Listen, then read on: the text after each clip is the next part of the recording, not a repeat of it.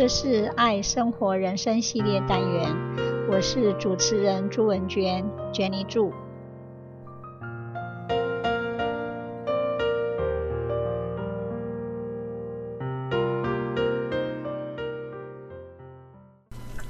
今天要跟大家分享的主题是 Good Habits。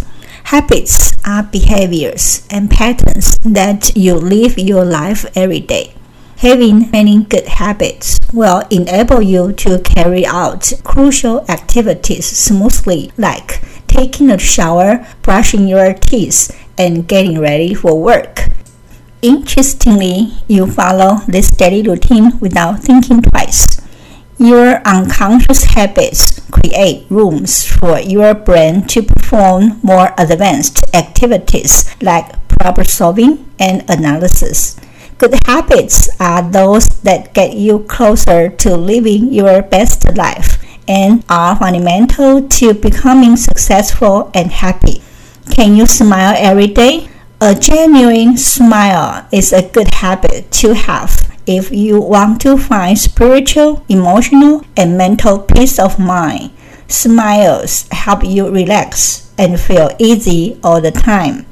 Starting your day with healthy eating is also a good habit to have.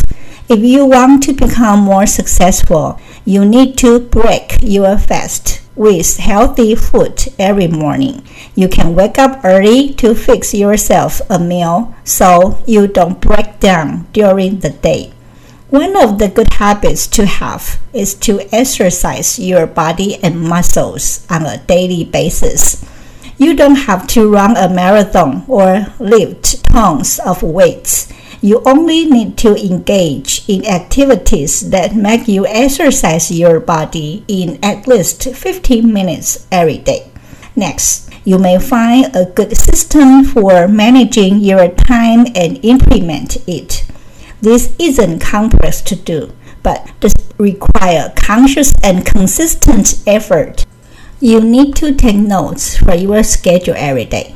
Once this good habit has been solidified into your daily routine, everything is possible.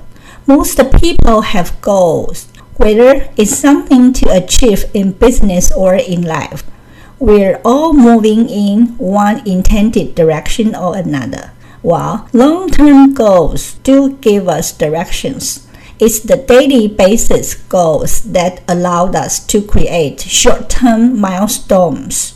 By implementing a daily goal setting strategy, we can overcome some of the enormity associated with achieving good things in life simply by focusing on the one day at a time short term scenarios. Benjamin Franklin once said, Beware of little expenses. A small leak will sink a great ship. It's easy to lose sight of little expenses, but they add up, especially when we fail to budget. Be sure to manage all of your expenses. You have to save every penny in order to invest your future. Educate yourself and learn something new every single day from foreign languages to software programs and apps. You should carve out a small amount of time every day to dedicate to this good habit. Find something that worthwhile learning and do just a little bit of it day after day.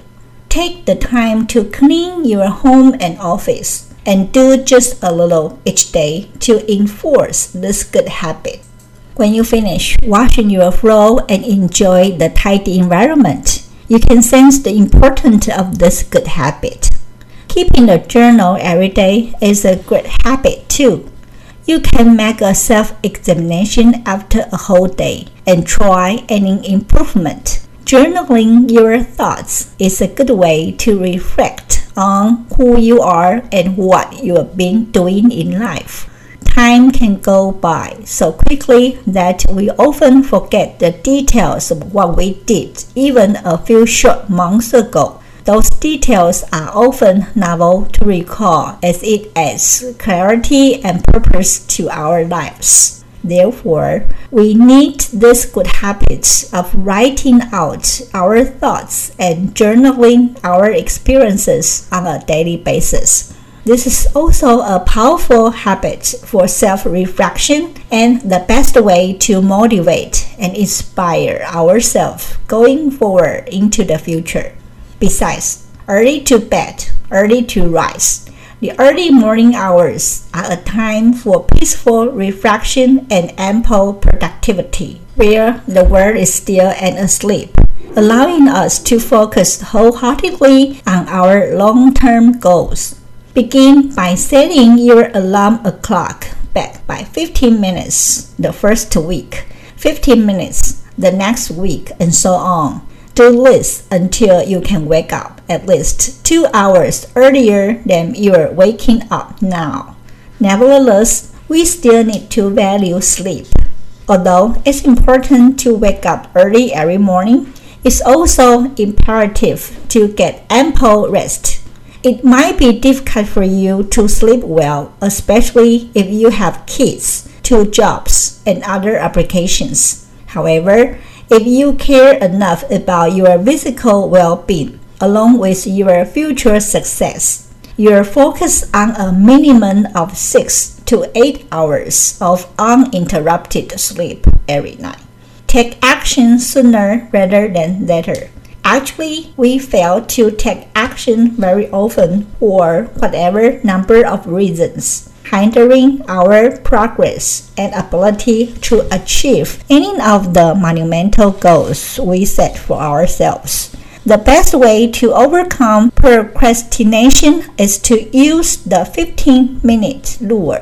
Take whatever it is what you have been putting off for the longest. Set a timer on your phone for 15 minutes and only commit it doing it for that long. After 15 minutes, you have built some momentum, so you might just keep on going.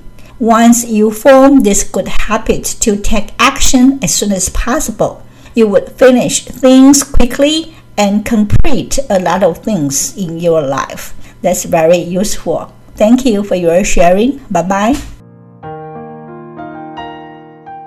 这是爱生活人生系列单元，我是主持人朱文娟，Jenny 祝，希望你会喜欢这次的节目，我们下次见，拜拜。